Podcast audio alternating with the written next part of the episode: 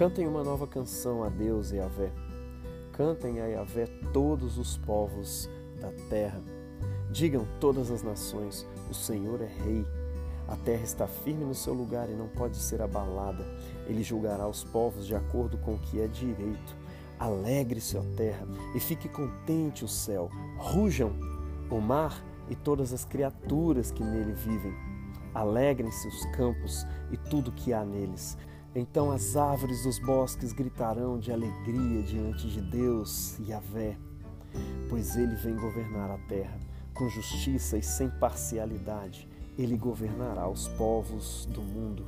Glória ao Pai, ao Filho e ao Espírito Santo, como era no princípio, é agora e será para sempre, por todos os séculos. Amém.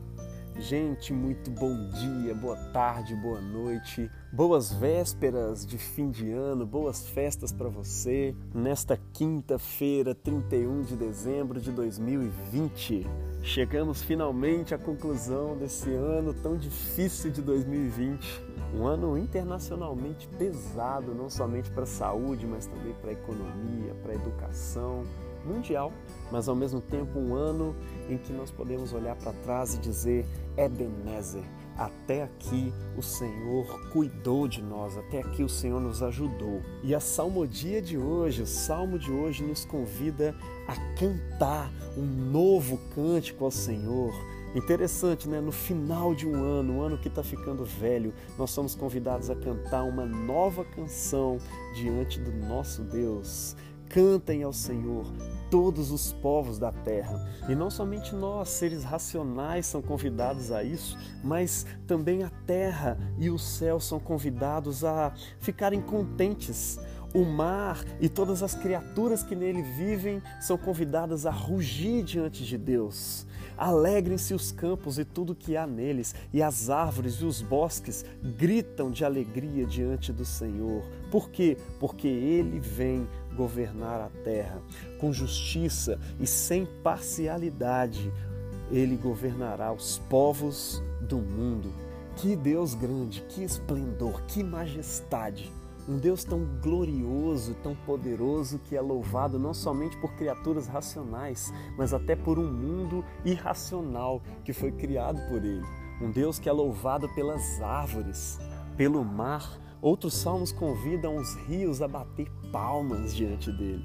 Mas por que todo esse louvor, toda essa euforia, toda essa adoração? De acordo com esse salmo profético, é porque, além de ser o Criador desse mundo, o próprio Deus também irá governá-lo, irá reinar sobre ele, o que é motivo de alegria para todos os povos, porque ele reinará com justiça e com retidão, sem fazer acepção de pessoas, mas também é motivo de alegria para a criação, para as árvores, para os rios, para os oceanos, para o céu, para a terra, que, de acordo com o apóstolo Paulo, até hoje geme como em dores de parto, aguardando a gloriosa manifestação dos filhos de Deus.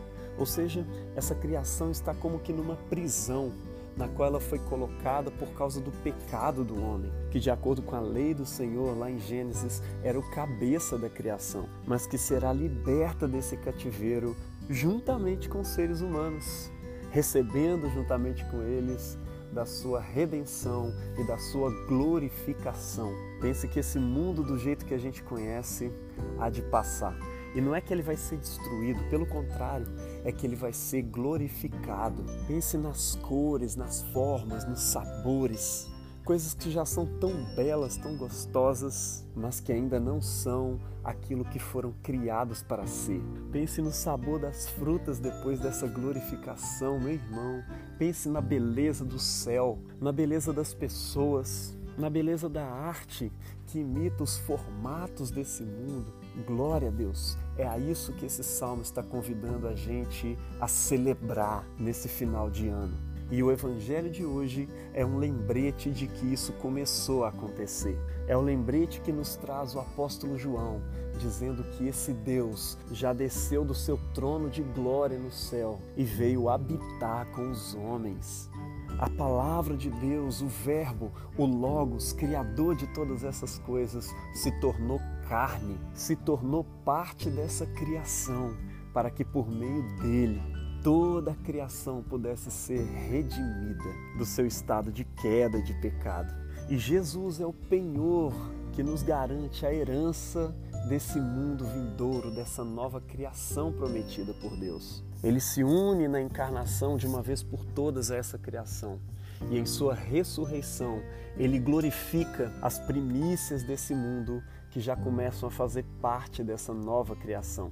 E a gente sabe que isso tudo ainda há de se concluir no segundo advento, na segunda vinda de Cristo. Entretanto, esse evangelho de hoje nos traz uma boa nova, que nos diz que essa nova criação já pode começar a acontecer dentro de nós, no agora, exatamente nesse momento que você está ouvindo essa mensagem.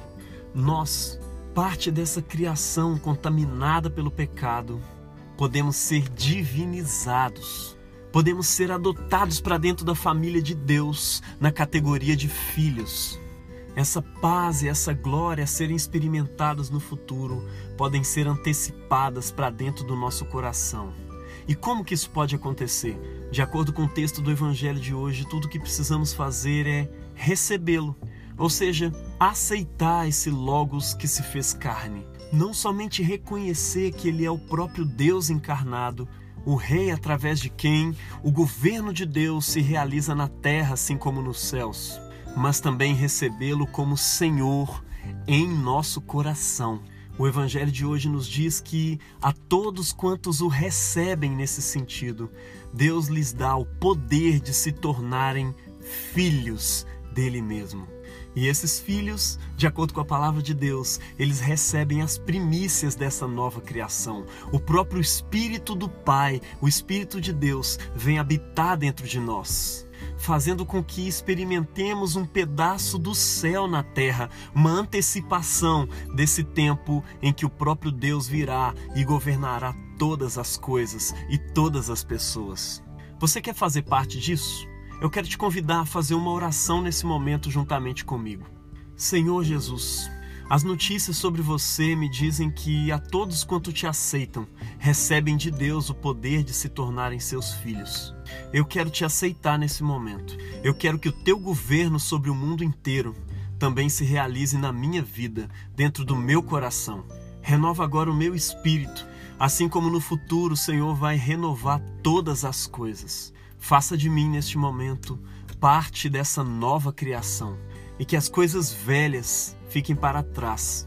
E assim como esse ano de 2020 fica velho, assim será também o atual estado da minha vida. Eu deixo para trás uma vida debaixo do meu controle e entrego a direção dela nas tuas mãos. Me governa, Senhor Jesus, e que desde já eu passe a experimentar dentro de mim as realidades dessa nova criação, desse mundo novo anunciado pelo salmo dessa meditação de hoje o próprio reino de Deus. Amém. Que Deus abençoe você nessa nova vida. Em nome do Pai, e do Filho e do Espírito Santo. Amém.